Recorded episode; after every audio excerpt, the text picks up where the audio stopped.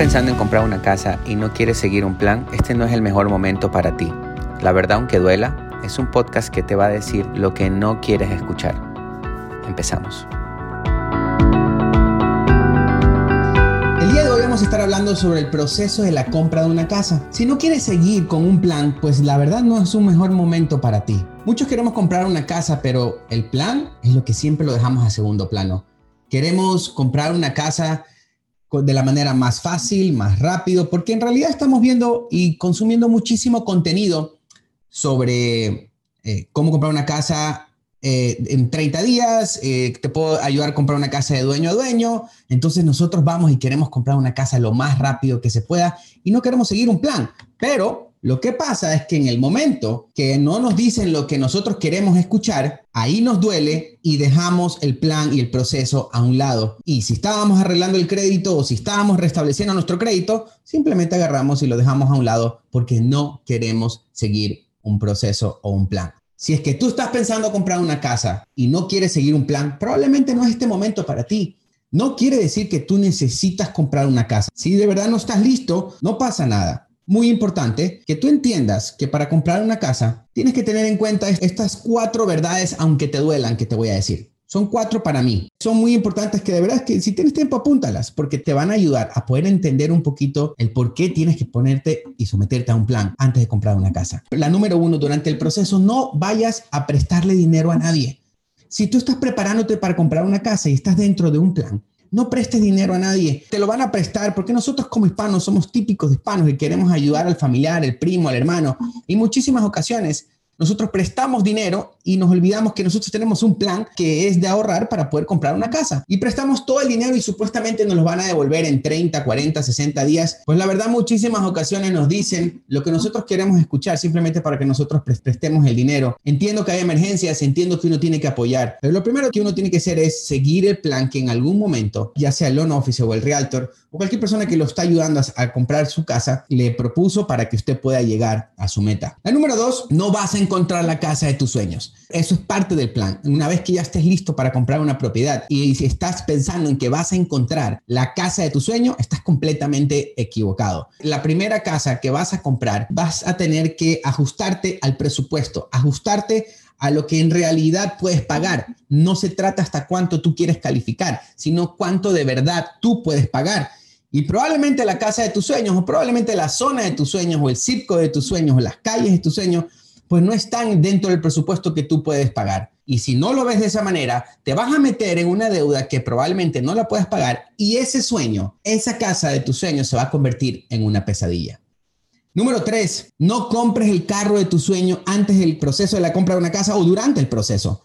No compres el carro de tu sueño porque te va a durar 30 días, nada más. Al principio apenas compras un carro, lo primero que vas a querer hacer es obvio. Vas a querer andarlo, vas a querer hasta comprar el pan a cada rato. Falta la casa, yo voy. Yo voy primero, yo voy y lo compro porque quiero andar en el carro. Pero eso se te va a ir en 30, 60 días. Y después ese pago al mes se vuelve un estrés y se te va ese sueño que tenías de tener ese carro. Primero compra tu casa. Si de verdad estás pensando en comprar una casa, y después mira si te alcanza o si te sobra para poder comprar el carro de tus sueños. Acuérdate que los carros bajan muchísimo de valor, las casas no. Un carro nuevo sale del dealer y ya vale, ya vale un 20% menos. Trata de venderlo a ver qué pasa. Vas a cuenta, sácalo, espérate una semana y trata de venderlo en otro dealer para ver cuánto te dan. Así que no vayas a comprar el carro de tu sueño antes del proceso. Y la número cuatro y la última es no reportes pérdidas en tus impuestos. No nos eches la culpa a nosotros de algún error que tú cometiste para querer ganar un poquito o sacar un poco más de dinero y tomar un poquito de ventaja de las devoluciones de los impuestos. No reportes pérdidas si no las tienes. Si las tienes, tienes, tienes que reportarlas, pero si no las tienes, no lo vayas a hacer porque de verdad eso te va a afectar y en realidad no vas a poder cumplir tu meta, que en este caso sería el comprar una casa. Son estos cuatro puntos muy importantes que los debes de saber, porque muchísimos no queremos someternos a ese plan y después tenemos que ver a quién le echamos la culpa, porque no podemos nosotros ser precalificados o no podemos tener una casa. Nosotros tenemos cientos de llamadas y mensajes eh, diariamente de muchas personas que han intentado comprar una casa y no quieren someterse a este, a este proceso y siguen cometiendo los mismos errores todos los meses, una, otra vez y otra vez, y estamos simplemente tratando de buscar la manera de cortar esquinas para poder cumplir ese sueño del tener una casa y no nos damos cuenta y queremos echarle la culpa al banco o al proceso o el por qué me piden que reporte, por qué me pide que reporten impuestos o que, o que reporten ganancia, por qué me piden eh, de dinero cuando supuestamente hay programas de ayuda, por qué me piden crédito, por qué me piden tener dos años de historia en el trabajo, por qué me piden eso. Eso es parte de un proceso que tú tienes que seguir para poder ser precalificado. La verdad, el día de hoy, si tú te sometes a este plan, hay muchísimas ventajas y te voy a explicar una ventaja muy sencilla el día de hoy de cómo tú puedes comprar una casa con 0% de down payment. Simplemente si seguiste el proceso que tienes que seguir. Una vez que tú cumplas con los requisitos que tienes que tener, como el crédito, que es muy importante, el ingreso, muy importante, y la tercera, que es el dinero, es lo que el día de hoy podemos tomar de verdad ventaja, ya que hay muchísimas ayudas. Hay una ayuda del Estado que te voy a conversar muy, rápido para que vean cómo, cuánto dinero tú necesitas ahora para poder comprar una casa. Muy importante. Y eso es parte del plan. Una vez que tengas todo, todo en orden, el día de hoy puedes tomar un ejemplo, una casa de 150 mil dólares. El Estado te puede dar hasta el 5% del valor de la propiedad para que tú puedas, para usarlo para down payment y gastos de cierre. Déjame, te voy a hacer la matemática muy, muy rápida. Si es una casa de 150 mil, yo te voy a pedir un préstamo FHA 3.5% de down payment equivale a 5.250 dólares y vamos a sumarle los gastos de cierre, porque por supuesto, cada transacción aquí en Estados Unidos también genera gastos de cierre. Vamos a sumarle el mismo 3.5% de gastos de cierre. Eso nos da un total de otros 5.250 dólares. Para hablar con números completamente redondos y más fácil de entender, quiere decir que para una casa de 150 mil tú vas a necesitar 10.500 dólares aproximadamente. Si nosotros agarramos el Down Payment Assistance del Estado, que nos da hasta el 5%, le vamos, nos van a ayudar con 7.500 dólares, nos lo restamos a los 10.500, solo 3.000 dólares. Con solo 3.000 dólares tú puedes tener una propiedad el día de hoy.